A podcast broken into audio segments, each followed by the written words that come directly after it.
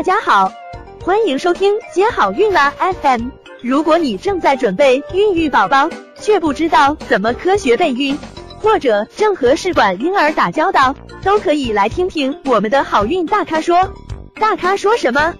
说说怎么轻松接好运。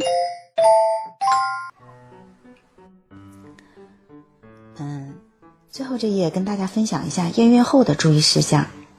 嗯。经常是同一天来验孕的，同样是怀孕，然后就看看你的血脂是两百多，我的血脂是一百多，有的人可能就会心里想，我这个可能没有你的孩子结实。其实呢，不一定的，不要相互之间比较血脂，要自己和自己比。嗯，因为每个小孩呢，他生长发育的速度呢也是不一样的。那有的胚胎呢就发育的慢一点，有的胚胎呢又快一些。那有的人怀了一个，有的人怀了两个，所以这个血值啊真的是不好判断。所以自己和自己比，这样呢可以防止额外的压力。我有一次就跟病人讲，我说，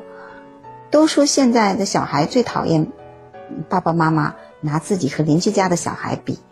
那其实爸爸妈妈从他是个胚胎的时候就已经在开始比了，比如说比，哎，你这个是囊胚，你这个是四 AA 的，我这个是四 BB 的或者四 CC 的，就感觉自己的孩子好像没有人家的强壮。那最后血脂出来呢，又要比血脂，看我是一百，你是两百，又觉得自己的孩子是不是不够强壮？那等到胎心呢，又觉得，哎呀，我这个一百二，你那个一百四，是不是你那个就一定比我的好？真的是不一定的，嗯，所以呢，真的。不要比，这样你压力会格外的大。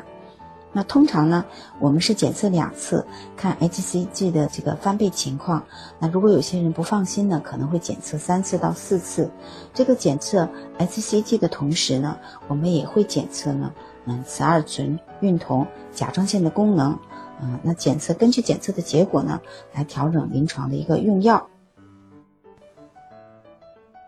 通常会在第二次抽血检查这个 HCG 呃翻倍不错的时候呢，我们就会告诉病人两个星期呢来回医院来检查第一次超音波，嗯，检查宝宝呢是否在子宫内，然后这个孕囊的大小啊、胚芽的大小以及卵黄囊，还有原始心管波动能不能看到，这个呢是因人而异的，那嗯。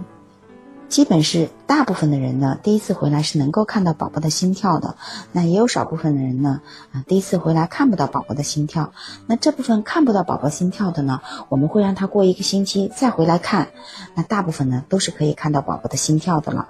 嗯，所以呢，第一次没看到的呢，不用着急。嗯，通常呢需要继续给予保胎的药物，可能有剂量上的调整，医生呢都会根据您的抽血的情况啊，或者是宝宝生长的情况呢，决定你药物调整这个剂量。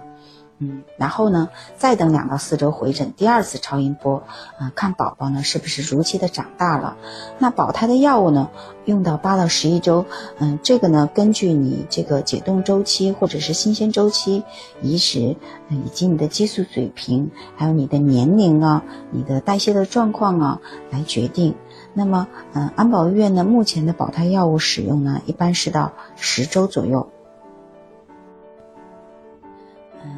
嗯，当在安保医院，嗯，到孕十周的时候，医生就会告诉你，你毕业了，然后呢，你就要尽早的，嗯，去社区或者是医院。嗯，建立呢孕妇保健卡，然后呢定期做一些检查，因为现在呢生宝宝的人也很多，现在是一个生育高峰，所以呢现在产科的病人也非常多，所以呢一定要提前做好预约，嗯，按照医院规定的时间做 NT 的检查，嗯，这就是早期的一个唐氏筛查，也是产前诊断的一个方法，嗯，NT 呢是在怀孕的。十一周到十三加六周这个范围做的，那十四到二十周呢是一个晚期的唐氏筛查，是通过抽血结合做 B 超的这个方式。当然了，啊如果有条件的呢，也可以做 NIPT，也就是无创的 DNA 筛查。嗯，现在呢检查的都非常全面，真的是非常好。那么，嗯，到怀孕到二十二到二十六周呢，又可以约三维彩超。嗯，一般呢。嗯，大多数的人，呃，经过十周孕十周，宝宝都很健康的呢。那百分之九十九的人呢，嗯，都可以顺利的把宝宝生下来。嗯，那毕业之后呢，嗯，还要继续运动，因为有运动的孕妈妈呢，一个是自己的身体状况非常好，再一个呢，呃，流到子宫的血液循环这个也非常好，所以小宝宝呢相对也更结实。嗯，像在安保院做试管的病人呢，这个产科的合并症，还有小宝宝嗯出现异常啊，或者是嗯流产的这个比例呢，相对来说都是非常低的。嗯，而且小宝宝的体质也非常好，这样小宝宝生出来也也比较好带。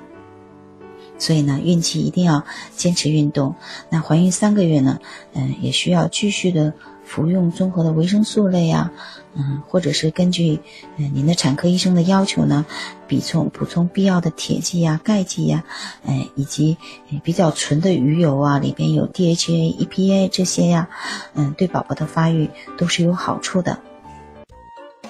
想了解更多备孕和试管的内容，可以在微信公众号搜索“接好运”，关注我们，接好运，让怀孕更容易。